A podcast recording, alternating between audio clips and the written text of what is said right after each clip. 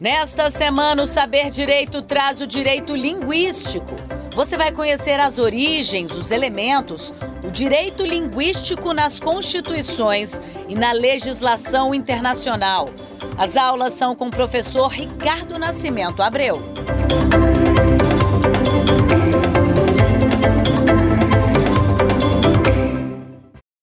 Olá, Sejam todos muito bem-vindos, sejam todas muito bem-vindas a mais uma edição do programa Saber Direito. Nessa edição, vamos discutir o direito linguístico. Eu sou o professor Ricardo Nascimento Abreu, da Universidade Federal de Sergipe. Desenvolvo as minhas atividades nessa instituição no Departamento de Letras Vernáculas e no Programa de Pós-Graduação em Letras local onde oriento dissertações e teses acerca dessa temática. Antes de falarmos um pouco sobre a temática do direito linguístico, eu gostaria de compartilhar aqui com vocês um pouco do meu percurso formativo, porque esse meu percurso formativo explica bastante sobre o meu interesse nessa temática. Pois bem, inicialmente eu cursei uma licenciatura em Letras Português e Inglês e também um bacharelado em Direito. Depois disso, estudei um mestrado em Educação e fiz também um mestrado em Direito. E finalizei o meu percurso formativo inicial com um doutorado em Letras e Linguística na Universidade Federal da Bahia. Obviamente, a afinidade pelas duas áreas do conhecimento me fez, ao longo desse percurso formativo, buscar uma, uma área, um campo do conhecimento, onde eu pudesse conjugar os conhecimentos adquiridos nesse caminho que eu trilhei pelos estudos linguísticos e esse caminho que eu trilhei pelos estudos jurídicos. E aí, por volta do ano de 2008, pesquisando na internet, eu me deparei com essa temática do direito linguístico. Na verdade, o primeiro livro que eu tive acesso sobre direito linguístico é esse livro aqui, que fala sobre direitos linguísticos como direitos humanos, da professora Cangas e do professor Philipson. Depois disso, vim realizando diversas pesquisas, diversos estudos e hoje tenho a grata satisfação, a alegria de estar aqui com vocês, dividindo um pouco dessas experiências acumuladas ao longo desses últimos 10 anos. Bem, o nosso curso sobre o direito linguístico foi dividido em cinco aulas. Na primeira aula, nós buscaremos compreender um pouco das origens desse direito linguístico. Vamos recuar um pouco na história e buscar lá na antiguidade greco-romana os embriões, as raízes, as origens do direito linguístico. Na aula 2, apresentaremos aqui para vocês alguns elementos de uma teoria do direito linguístico. Esses elementos são fundamentais para que a gente possa compreender a constituição do campo e como, na prática, é possível compreendermos, é possível extrairmos da legislação internacional e das legislações dos estados as normas afeitas às questões linguísticas. Na aula de número 3, nós começaremos a tratar desse direito linguístico no âmbito do direito internacional dos direitos humanos, que eu considero juntamente com vários pesquisadores, como o berço do direito linguístico contemporâneo.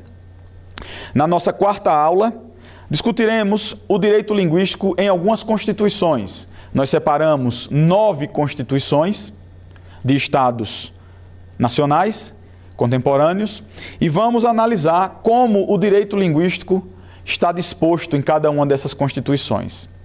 Nós vamos analisar três constituições europeias, três constituições africanas e três constituições latino-americanas. Por fim, o nosso curso terminará na aula 5, momento no qual nós discutiremos aspectos vinculados ao direito linguístico no Brasil. Eu quero, desde já, agradecer o interesse de cada um de vocês pela temática e quero convidá-los a seguir comigo nesse percurso em torno da compreensão acerca dos direitos linguísticos ou do direito linguístico. O direito linguístico, como um campo ou como uma especialidade do direito, ele se constitui a partir de um perfil transdisciplinar. O seu próprio nome já é indicativo dessa sua característica. Percebam que estudar direito linguístico imprime necessariamente ao pesquisador algum conhecimento da área do direito e algum conhecimento da área das letras, algum conhecimento do funcionamento das línguas, algum conhecimento linguístico. Mas não é só isso. Quando nós pensamos no direito linguístico, é necessário também entendermos que outras ciências perpassam por esse campo de estudos. É comum, por exemplo, nos depararmos com análises de direito linguístico que se servem da metodologia antropológica. É comum, por exemplo, estudarmos questões vinculadas a direito linguístico que emergem a partir de estudos históricos. Da mesma forma, é comum estudarmos questões atinentes ao direito linguístico que emergem de discussões sociológicas ou mesmo da teoria política. O direito linguístico, então, é sim uma área interdisciplinar, é uma área transdisciplinar e tem como principais fundamentos ou principais fenômenos geradores da sua existência a ideia de que nós somos uma comunidade plurilingüe. E o fato de sermos uma comunidade plurilingüe nos conduz necessariamente a conflitos linguísticos. Então, o direito linguístico, via de regra, poderia ser conceituado de forma superficial como uma área do conhecimento que se ocupa por solucionar os conflitos linguísticos que surgem da nossa condição de sociedade plurilingüe.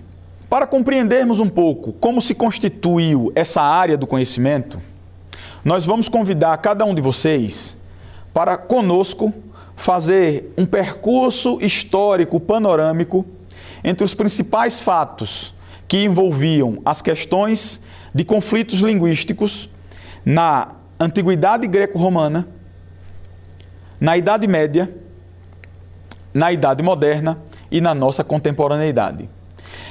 Esse caminho, esse passeio que nós faremos para compreender os principais fenômenos que envolveram conflitos linguísticos na nossa história, terá como objetivo fazer com que nós compreendamos algumas fases do direito linguístico. Se nós formos pensar a partir de um olhar contemporâneo, é correto afirmar que o direito linguístico nasce a partir do final da Segunda Guerra Mundial e o fortalecimento do discurso dos direitos humanos com a criação da Organização das Nações Unidas.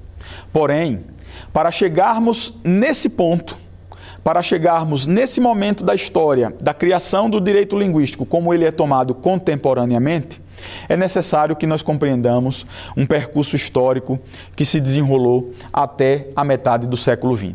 E é sobre esse percurso histórico que eu gostaria de convidá-los nesse momento a trilhar junto comigo a partir da antiguidade greco-romana. Bem, o primeiro povo que vai se interessar de forma mais intensa sobre as questões da linguagem é o povo grego.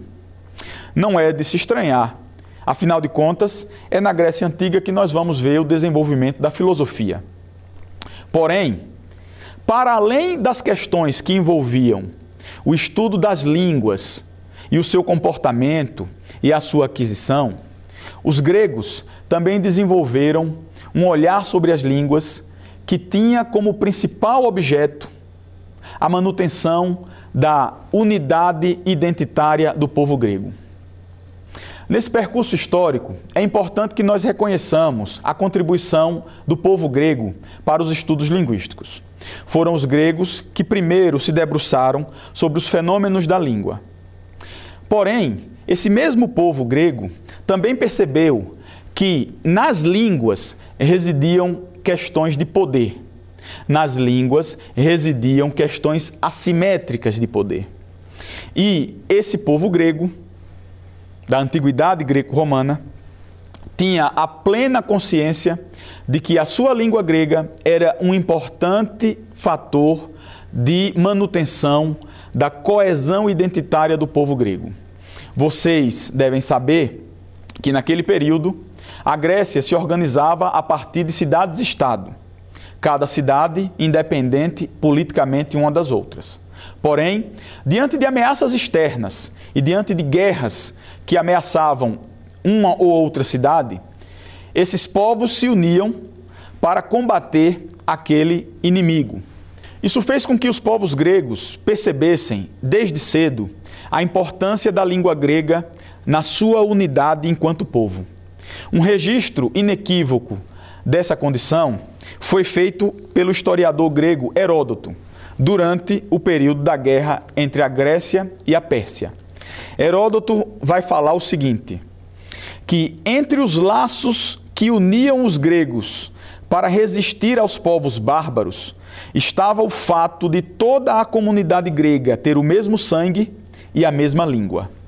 Vejam que as questões linguísticas para o povo grego ultrapassavam compreender o funcionamento das línguas. A questão linguística para o povo grego se constituía como uma matéria política, se constituía como uma matéria, por que não dizer, bélica. Afinal de contas, falar a mesma língua era fundamental para que o povo grego pudesse se manter como povo grego. Aproveitando-se da expertise do povo grego em relação aos estudos linguísticos, os romanos também fizeram um uso político da sua língua. Basta nós lembrarmos que durante o processo de expansão do Império Romano, era uma prática comum a imposição da língua latina nos territórios onde os romanos conquistavam aquele povo. Dessa forma, não é impossível pensarmos ainda hoje que aquele período foi marcado por muitos conflitos linguísticos, já que alguns desses povos não aceitavam de forma tão pacífica deixar a sua cultura linguística e assumir a cultura linguística dos romanos. Além da experiência grega e da experiência romana com relação ao pluralismo linguístico, nós vamos encontrar também um registro histórico de fundamental importância para que nós possamos compreender a noção da pluralidade linguística e como os homens daquele período se relacionavam com esse fenômeno. Trata-se da passagem bíblica registrada em Gênesis 11, conhecida também como a história da Torre de Babel. Eu vou fazer a leitura desse trecho bíblico para que nós possamos discutir como a noção de pluralidade linguística era tomada nesse período histórico. Me permitam a leitura. E era toda a terra de uma mesma língua e de uma mesma fala. E aconteceu que, partindo eles do Oriente, acharam um vale na terra de Siná e habitaram ali. E disseram uns aos outros: Eia, façamos tijolos e queimemo-los bem e foi-lhes o tijolo por pedra e o betume por cal. E disseram: Eia, edifiquemos nós uma cidade e uma torre cujo cume toque nos céus, e façamos-nos um nome para que não sejamos espalhados sobre a face da terra. Então desceu o Senhor para ver a cidade e a torre que os filhos dos homens edificavam. E o Senhor disse: Eis que o povo é um, e tem todos uma mesma língua. Isto é o que começam a fazer. E agora não haverá restrição para tudo o que eles intentarem fazer. Eia, desçamos e confundamos ali a sua língua, para que é para que não entenda um a língua do outro. Assim, o Senhor os espalhou dali sobre a face de toda a terra e cessaram de edificar a cidade. Por isso, se chamou o seu nome Babel, porquanto ali confundiu o Senhor a língua de toda a terra, e dali os espalhou o Senhor sobre a face de toda a terra. Esse trechinho bíblico é um registro histórico fundamental para que nós possamos discutir a noção de pluralidade linguística e como essa noção de pluralidade linguística era tomada naquele período. Percebam vocês que na narração que nós encontramos em Gênesis 11, todo o povo falava uma mesma língua. E o fato de hoje nós estarmos falando línguas diferentes foi fruto de uma teimosia do homem e de um castigo divino, para que nós falássemos línguas diferentes, para que nós não pudéssemos nos entender e assim nos espalhássemos sobre a terra.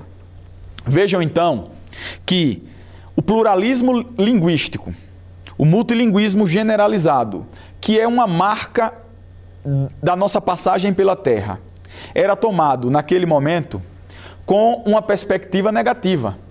Os gregos, por exemplo, se mantiveram fiéis à sua língua grega, porque eles enxergavam naquela língua uma forma de garantir a sua unidade política. Os romanos utilizaram a língua latina como forma de expandir o domínio romano por toda a Europa. E aqui em Gênesis 11, nós percebemos que a ideia, a mentalidade que se formava em torno do fato de nós estarmos falando várias línguas era por conta da desobediência do homem e de um castigo divino. Percebam então que o direito linguístico, ele nasce, ele tem as suas origens, o seu embrião, nessa falta de compreensão da humanidade sobre o fato de nós falarmos várias línguas e sobre o insucesso que os seres humanos tinham de se manter falando apenas uma língua. A pluralidade linguística é um traço da passagem da humanidade pela Terra. É um fenômeno contra o qual é impossível lutar. Esses registros históricos que eu apresentei para vocês são importantes para que nós possamos compreender aqueles dois fenômenos que foram apresentados no início da nossa aula: o fenômeno da pluralidade linguística e o fenômeno do conflito linguístico. Em resumo, na antiguidade greco-romana, a pluralidade linguística era vista como algo a ser combatida. Essa pluralidade linguística, de forma clara, gerava vários conflitos linguísticos. Esses conflitos linguísticos é o que nós estamos retomando ou, ou pensando como sendo a fonte principal, a justificativa mor de nós pensarmos o direito linguístico. Pois, desde a antiguidade greco-romana até a nossa contemporaneidade, se existe uma coisa que pouco mudou, é o fato de que nós somos uma sociedade global e plurilingue. A queda do Império Romano do Ocidente fez marcar na história da humanidade um outro fenômeno de interesse do direito linguístico, quando tomado por uma perspectiva histórica. A saída dos exércitos romanos fez com que aquela população que antes estava sendo subjugada por Roma pudesse novamente ascender ao poder. E essa ascensão ao poder fez com que as chamadas línguas neolatinas que foram línguas que surgiram desse contato entre o latim e as línguas ditas línguas bárbaras se espalhassem por toda a Europa. Nós vamos ter então, na região que nós conhecemos hoje como a região da França, o francês, na região que nós conhecemos hoje como a Espanha, o espanhol, o português, o galego, o italiano e assim sucessivamente. Na Idade Média, vão coexistir duas forças linguísticas muito interessantes. Primeiro, essa força linguística das ruas. As pessoas falavam nos seus cotidianos as línguas neolatinas. Por outro lado, nós vamos ter uma força linguística que se mantém por conta do poder da Igreja Católica nesses estados que se configuram após a queda do Império Romano do Ocidente. Esses conflitos linguísticos são interessantes porque eles nos mostram que, mesmo durante o período da Idade Média, mesmo durante a retirada dos exércitos romanos e, portanto, uma maior liberdade dessas populações de falarem as suas próprias línguas, duas relações de força se estabeleceram e competiram nesse, nesse período. Os conflitos linguísticos que se estabeleceram entre essas duas forças linguísticas que vão coexistir durante a Idade Média foram registrados por vários historiadores. Um deles, e o meu favorito, é o Carlo Ginzburg, que no livro O Queijo e os Vermes relata um pouco da experiência de um moleiro italiano que foi denunciado e julgado pelo Tribunal da Santa Inquisição. Durante o julgamento de Menóquio, que é esse moleiro, cuja história foi recuperada pelo Carlo Ginzburg, nós vamos nos deparar com um, um importante depoimento sobre o conflito que se estabelecia entre a língua latina e a língua das ruas, nesse caso, o italiano. Permitam-me então fazer a leitura de um pequeno trecho da obra O Queijo e os Vermes, o cotidiano e as ideias de um moleiro perseguido pela Inquisição, do historiador Carlo Ginzburg. Começou denunciando a opressão dos ricos contra os pobres, através do uso de uma língua incompreensível nos tribunais. Na minha opinião, falar o latim é uma traição aos pobres. Nas discussões, os homens pobres não sabem o que se está falando e são enganados. Um pequeno trechinho da obra O Queijo e os Vermes, para que a gente pudesse recuperar um pouco dos conflitos linguísticos que se estabeleceram nesse período da Idade Média. Porém, importa também é, levarmos em consideração que é nesse período, imediatamente após o fim da Idade Média, que nós vamos ingressar em uma outra modalidade de conflitos linguísticos muito parecida com, as, com a modalidade que foi imposta por Roma na expansão do Império Romano. Mas agora nós iniciamos um capítulo da nossa história que diz respeito ao expansionismo colonial europeu, especialmente no que diz respeito ao expansionismo canalizado para a África, a Ásia e as Américas. Vocês devem saber que durante os séculos 16, 17, 18 e 19, os países europeus empreenderam um, um verdadeiro processo de expansionismo colonial. Então, só para ilustrar, Portugal, por exemplo, chegou até o Brasil, e essa chegada de Portugal ao Brasil também pode ser narrada sob uma perspectiva dos conflitos linguísticos. Quando os portugueses desembarcam na costa brasileira, são recepcionados por aproximadamente um contingente de mais de 1.200 línguas indígenas em todo o território do que hoje nós conhecemos como o Brasil. Para complexificar um pouco mais esse cenário, os portugueses empreendem um processo de migração forçada de um outro contingente populacional africano que passa a viver em território brasileiro durante alguns séculos. Vejam, o cenário que se coloca diante de nós nesse momento, e eu estou pegando apenas o exemplo brasileiro para ilustrar o cenário que nós vamos estudar, é um cenário que continha algumas línguas europeias. Nós sabemos que o português desembarcou na costa brasileira e aqui ficou, mas nós também sabemos que em algum momento da nossa história nós fomos visitados pelos holandeses, pelos franceses e pelos espanhóis. Nós temos um contingente significativo de africanos que foram forçadamente trazidos para o Brasil para servir de mão de obra escrava. Esses africanos que desembarcam aqui chegam ao território brasileiro falando as suas línguas e professando as suas religiões. E para complementar, nós vamos nos deparar com uma vasta ocupação, principalmente da costa brasileira, de populações indígenas que falavam línguas distintas e que, em determinados momentos da nossa história, tiveram contato, sim, com essa população europeia e com essa população africana. Bem, tomando apenas como exemplo o caso brasileiro e levando-se em consideração os conflitos linguísticos que se desenrolaram ao longo da nossa história, nós podemos compreender por que é que no território brasileiro, um lugar onde se falava aproximadamente mais de 1.200 línguas indígenas, restam apenas mais que duas centenas de línguas. Também por meio desses conflitos linguísticos, nós podemos recuperar os porquês de termos feito desaparecer do território brasileiro absolutamente todas as línguas africanas que foram trazidas pelos portugueses para esse território.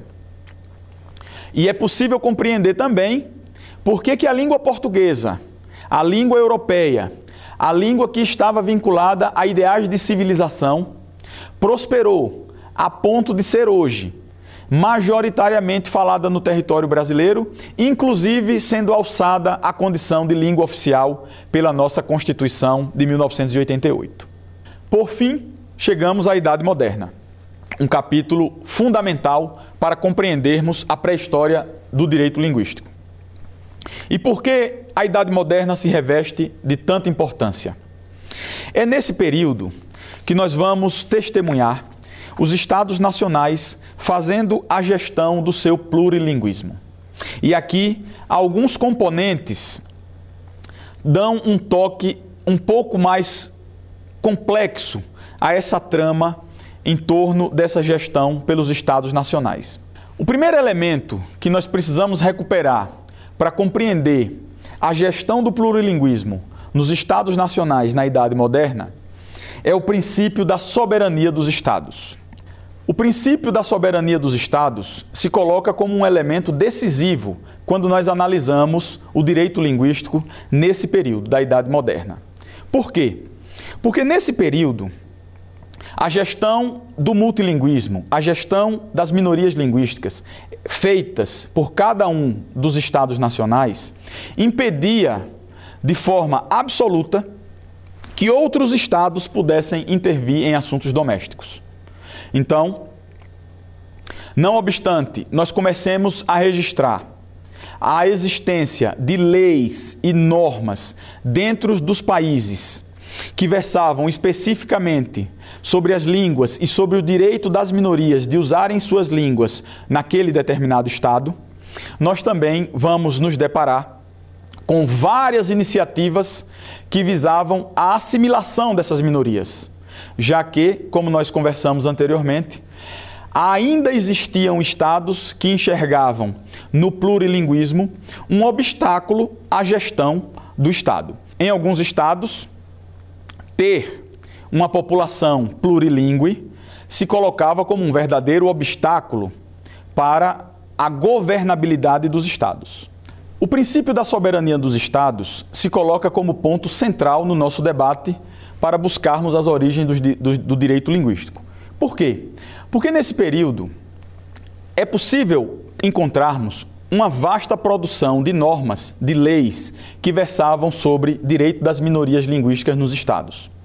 No entanto, cada uma dessas leis era formulada de acordo com as especificidades de cada um desses países e a forma como esses países se relacionavam com as suas minorias era comum encontrarmos, inclusive, a formulação de leis que tinham como efeito principal o processo de assimilação das minorias, fazendo que, em um determinado espaço de tempo, essas minorias desaparecessem porque passariam a falar a língua do grupo majoritário. Nós temos então mais alguns elementos que se colocam para pensarmos esse capítulo final da história do direito linguístico nós vamos ter, durante a Idade Moderna, um período no qual inexistia um modelo global de tratamento das minorias linguísticas. Cada Estado criava suas próprias políticas, às vezes de integração dessas minorias, às vezes de assimilação dessas minorias. É com o final da Segunda Guerra Mundial e o fortalecimento do discurso dos direitos humanos que nós vamos encontrar um novo paradigma de tratamento das minorias, dentre elas as minorias linguísticas. Nós dizemos então que a Segunda Guerra Mundial, ou o final da Segunda Guerra Mundial, é o marco histórico de nascimento do direito linguístico. Pois nós passamos de um cenário, de um contexto, onde nós não tínhamos um olhar global de tratamento das minorias e passamos a ter, a partir desse momento, essa possibilidade de tratarmos as minorias linguísticas de forma mais ou menos homogênea a partir dos vários institutos de direito internacional dos direitos humanos. O século XX, desse modo, será o século no qual conviverão de forma mais intensa dois paradigmas que são importantíssimos na compreensão do direito linguístico. O primeiro paradigma, um paradigma construído ao longo de séculos, que é o paradigma da assimilação das minorias linguísticas. Lembrem que o fato de nós falarmos várias línguas sempre foi visto durante a nossa história como um problema para o desenvolvimento da humanidade. Retratado inclusive nos textos da Sagrada Escritura como um castigo divino. A segunda metade do século XX nos apresenta um novo paradigma, a possibilidade de nós termos coexistindo em cada um dos países maiorias linguísticas e minorias linguísticas. Esse paradigma, conhecido como paradigma da integração, é o grande desafio que o final da Segunda Guerra Mundial e o fortalecimento do discurso dos direitos humanos com a criação da Organização das Nações Unidas apresenta para a nossa contemporaneidade. O paradigma da assimilação dos povos, que frequentemente vem acompanhado com uma tradição inventada, nos termos de Eric Hobsbawm, uma tradição inventada em torno do monolinguismo, que faz com que alguns países optem por se enxergar como países monolíngues, quando na verdade possuem no seu território uma grande quantidade de comunidades que falam outras línguas. Esse talvez seja um dos grandes desafios que o século XX nos entregou quando o assunto é a gestão da pluralidade linguística. Então, chegamos nesse momento no berço no nascimento do direito linguístico contemporâneo, nessa transição entre os processos de gestão das línguas feitos individualmente por cada país para processos de gestão das línguas que devem incluir necessariamente o olhar da comunidade internacional. Porque hoje nós entendemos que a riqueza linguística de todo o globo terrestre pertence a cada cidadão, pertence a cada cidadã. Mesmo que nós não falemos uma determinada língua, aquela língua nos pertence difusamente, porque ela faz parte do nosso patrimônio cultural, ela faz parte do nosso patrimônio linguístico. Chegou então a hora de testarmos os nossos conhecimentos com um quiz. Três perguntas sobre o assunto da nossa aula de hoje. A gestão da pluralidade linguística no mundo esteve, durante muitos séculos, sob a égide do paradigma. Alternativa A, da integração das minorias linguísticas. Alternativa B, da negação da existência do multilinguismo generalizado. Alternativa C, da assimilação das minorias linguísticas pelos grupos majoritários.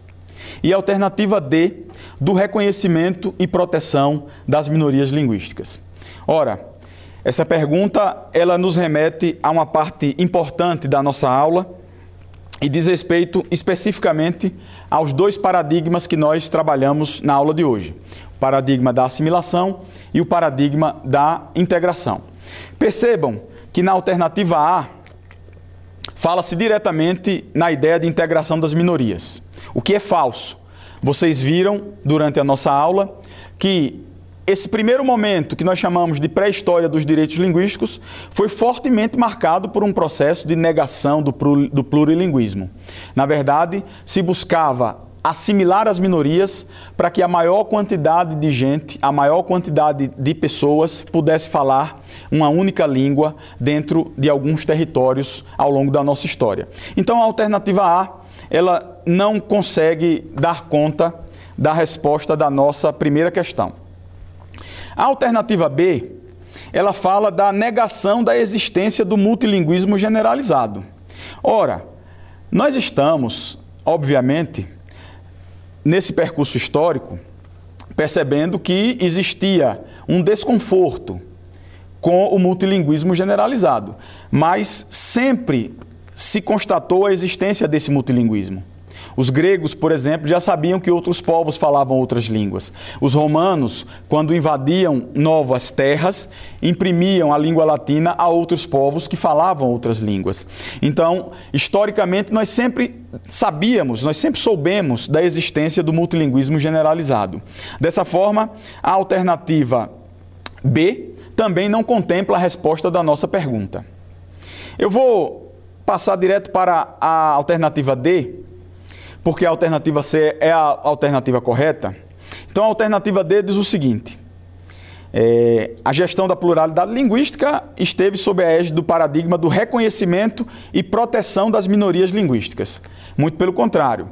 Vocês viram que nesse primeiro período do que nós chamamos de pré-história do direito linguístico, Podemos até pensar em processos de reconhecimento, mas de proteção das minorias linguísticas é algo que a gente não pode afirmar com toda certeza. Certamente, em algum momento e em algum lugar, nós podemos ter políticas de proteção de minorias linguísticas, mas em outros lugares nós vimos maciçamente processos de assimilação de minorias linguísticas. Logo, a resposta do nosso quiz é a alternativa C, da assimilação das minorias linguísticas pelos grupos majoritários.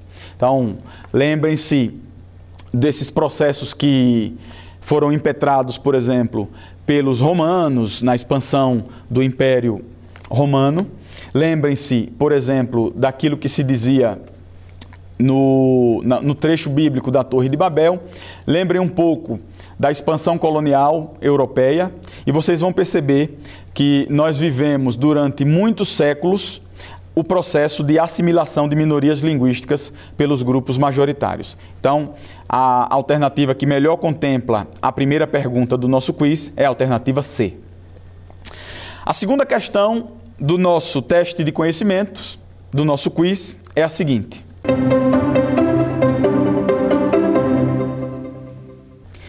Constitui-se como prova inconteste dos usos políticos das línguas na história da humanidade Alternativa A.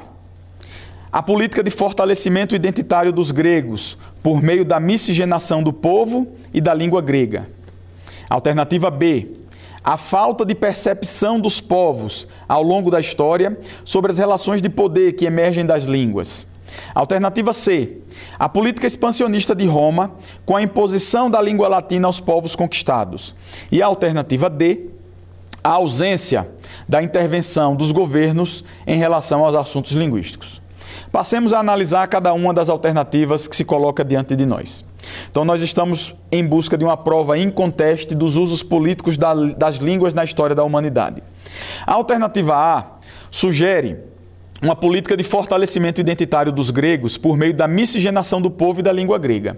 Ora, os povos gregos evitaram ao máximo os processos de miscigenação e os processos de contato das suas línguas com outras línguas, porque eles entendiam que a língua grega era um pilar na constituição identitária do povo. Então, a alternativa A não pode ser considerada como verdadeira na, para a nossa pergunta. A alternativa B fala da falta de percepção dos povos ao longo da história sobre as relações de poder que emergem das línguas. Também uma alternativa falsa. Durante toda a história da humanidade, sempre se percebeu relações assimétricas de poder entre línguas. Sempre se percebeu que algumas línguas tinham mais poder do que outras línguas que eram faladas por comunidades minoritárias em situação de vulnerabilidade. A letra C é a alternativa correta do nosso quiz. Ela fala da política expansionista de Roma com a imposição da língua latina aos povos conquistados. Vejam, essa política expansionista de Roma é sim uma prova inconteste de um uso político das línguas na história da humanidade. E por fim, analisemos a última questão que certamente não contempla a resposta do nosso quiz, a ausência de intervenção dos governos em relação aos assuntos linguísticos. Nós percebemos que os assuntos linguísticos são um dos assuntos prediletos dos governos ao longo da história da humanidade. Então, a questão alternativa D também não pode ser considerada como alternativa viável para a resposta da segunda questão do nosso quiz. Dessa forma, a alternativa C é a resposta da nossa segunda questão. Vamos então para a terceira e última questão do nosso teste de conhecimento, do nosso quiz.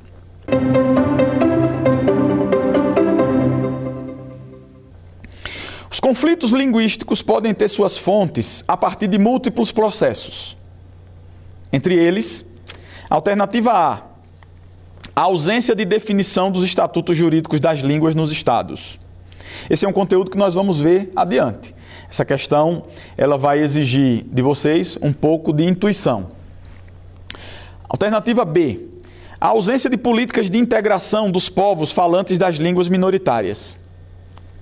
Alternativa C: a inobservância dos efeitos colaterais das políticas públicas para as comunidades falantes de línguas minoritárias. E a alternativa D: todas as alternativas correspondem a potenciais fontes geradoras de conflitos linguísticos. Bem, gente, na nossa aula nós vimos que a nossa condição de planeta plurilingue é um prato cheio para que nós tenhamos conflitos linguísticos. Esses conflitos podem ser potencializados por vários motivos. Todos os motivos elencados aqui nas alternativas A, B e C são motivos capazes de potencializar conflitos linguísticos. Então vejam, a ausência de definição de estatuto jurídico das línguas nos estados faz com que a assimetria de poder entre as línguas fique muito mais é, visível. Então, nós vamos ter uma língua oficial que detém toda a atenção do Estado e algumas línguas sem nenhum estatuto jurídico. Essas línguas que ficam sem estatuto jurídico são línguas extremamente vulneráveis nesse processo de conflito linguístico de assimetria de poder. Na opção B, sugere-se a ausência de políticas de integração dos povos falantes das línguas minoritárias. Ora, num cenário de ausência de políticas de integração dos povos falantes de línguas minoritárias, nós vamos ter é, políticas de assimilação. E então, as políticas de assimilação são verdadeiras geradoras de conflitos linguísticos. Então, nós podemos dizer que a ausência de políticas de integração são, sim, potenciais fontes de conflitos linguísticos. A alternativa C nos leva para a inobservância de efeitos colaterais das políticas públicas para as comunidades falantes das línguas minoritárias. É comum nós vermos em alguns países algumas políticas que são feitas pensando exclusivamente naquela língua majoritária, naquela língua oficial ou naquela língua que é falada pela maioria da população. Quando essas políticas linguísticas são implementadas e nós não percebemos que elas afetam colateralmente as minorias linguísticas, esses efeitos colaterais podem ser danosos, podem gerar conflitos linguísticos, inclusive podem fazer desaparecer comunidades linguísticas inteiras. Então, a resposta que melhor atende a, terceira questão do nosso quiz é a resposta da letra D. Todas as alternativas correspondem a potenciais fontes geradoras de conflitos linguísticos. Respondido o nosso quiz com sucesso, tenho certeza de que vocês acertaram todas as questões propostas, chegou a hora de finalizarmos a nossa primeira aula. Eu vou aproveitar esses momentos finais para fazer uma pequena retomada de alguns aspectos que nos interessam para que nós possamos iniciar a nossa segunda aula a partir dessas retomadas. Então, o que foi que nós vimos nessa primeira aula? Nós vimos que o direito linguístico, pensado como um campo do direito, ele vai ter o seu nascimento a partir do final da Segunda Guerra Mundial e do fortalecimento do discurso dos direitos humanos com a criação da Organização das Nações Unidas, mas é possível fazer um trajeto e identificar as origens desse direito linguístico ou desenhar uma pré-história desse direito linguístico. Desse modo, a pré-história do direito linguístico, para nós, que somos herdeiros de uma tradição ocidental, ela precisa necessariamente remontar ao período da antiguidade greco-romana, onde nós podemos testemunhar os usos políticos e, por que não dizer, bélicos, que os gregos fizeram da sua língua no intuito de manter a unidade e a autonomia da comunidade grega. Seguindo adiante, nós percebemos que os romanos também fizeram uso político das línguas. E vimos claramente que nesse período que nós estamos batizando de pré-história do direito linguístico, é possível entendermos que a realidade plurilingue sempre foi uma realidade extremamente questionada pelos povos. Os povos não entendiam o fato de nós falarmos várias línguas, o fato de nós termos um fenômeno que é conhecido hoje é, amplamente pela ciência, mas que naquele momento era um fenômeno que intrigava às comunidades. Tanto é que nós podemos resgatar o registro da, de Gênesis 11 na, na, nos textos sagrados que fala sobre a história da Torre de Babel. Outra questão que nós tratamos na aula de hoje foi a questão do conflito linguístico. O conflito linguístico como matéria-prima principal para nós pensarmos a necessidade de termos uma área do conhecimento, um campo de pesquisas, de estudo e atuação, conhecido como direito linguístico. Então, a, a própria condição humana a própria condição de vivermos em uma sociedade plurilingüe faz com que esses conflitos linguísticos aflorem a todo momento. Chegamos então ao final da nossa primeira aula do curso sobre direito linguístico. Nessa aula, tratamos das questões das origens do direito linguístico e eu quero agradecer, desde já, a companhia de cada um de vocês. E quero convidá-los também a seguir conosco nas próximas aulas onde trataremos das questões vinculadas aos elementos de uma teoria do direito linguístico, ao direito linguístico no âmbito do direito internacional, ao direito linguístico nas constituições dos estados e, por fim, na aula de número 5, ao direito linguístico no Brasil. Muito obrigado, aguardo vocês em nossa próxima aula. Quer dar alguma sugestão de tema para os cursos do Saber Direito? Então mande um e-mail para a gente, saberdireito.stf.jus.br ou entre em contato pelo WhatsApp. O número é esse que aparece na sua tela. Você também pode estudar pela internet. Acesse nosso site tvjustiça.jus.br ou pode ainda rever as aulas no canal do YouTube TV Justiça Oficial.